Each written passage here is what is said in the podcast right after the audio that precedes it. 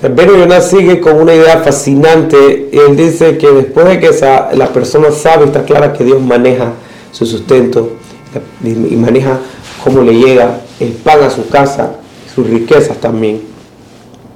Dice que la persona tiene que poder escoger una profesión, tiene que inclinarse a una profesión que a él le gusta, una profesión que adentro de él lo llama a eso, y no estar en la búsqueda de su sustento en una profesión que le causa angustia en su vida, porque si la persona en verdad confía en Dios y está seguro que Dios la maneja su sustento, sabe que Dios le va a mandar su sustento, incluso en una profesión que a los ojos de los demás no es la profesión correcta para ese sustento. Sin embargo, la persona tiene que estar tranquila en su vida para poder estar seguro y confiado en Dios. Entonces, no solamente que este pensamiento es un pensamiento adecuado, que la persona tiene que buscar su profesión correcta, sino que ah, dice Rabbeinu que se considera hasta una mitzvah.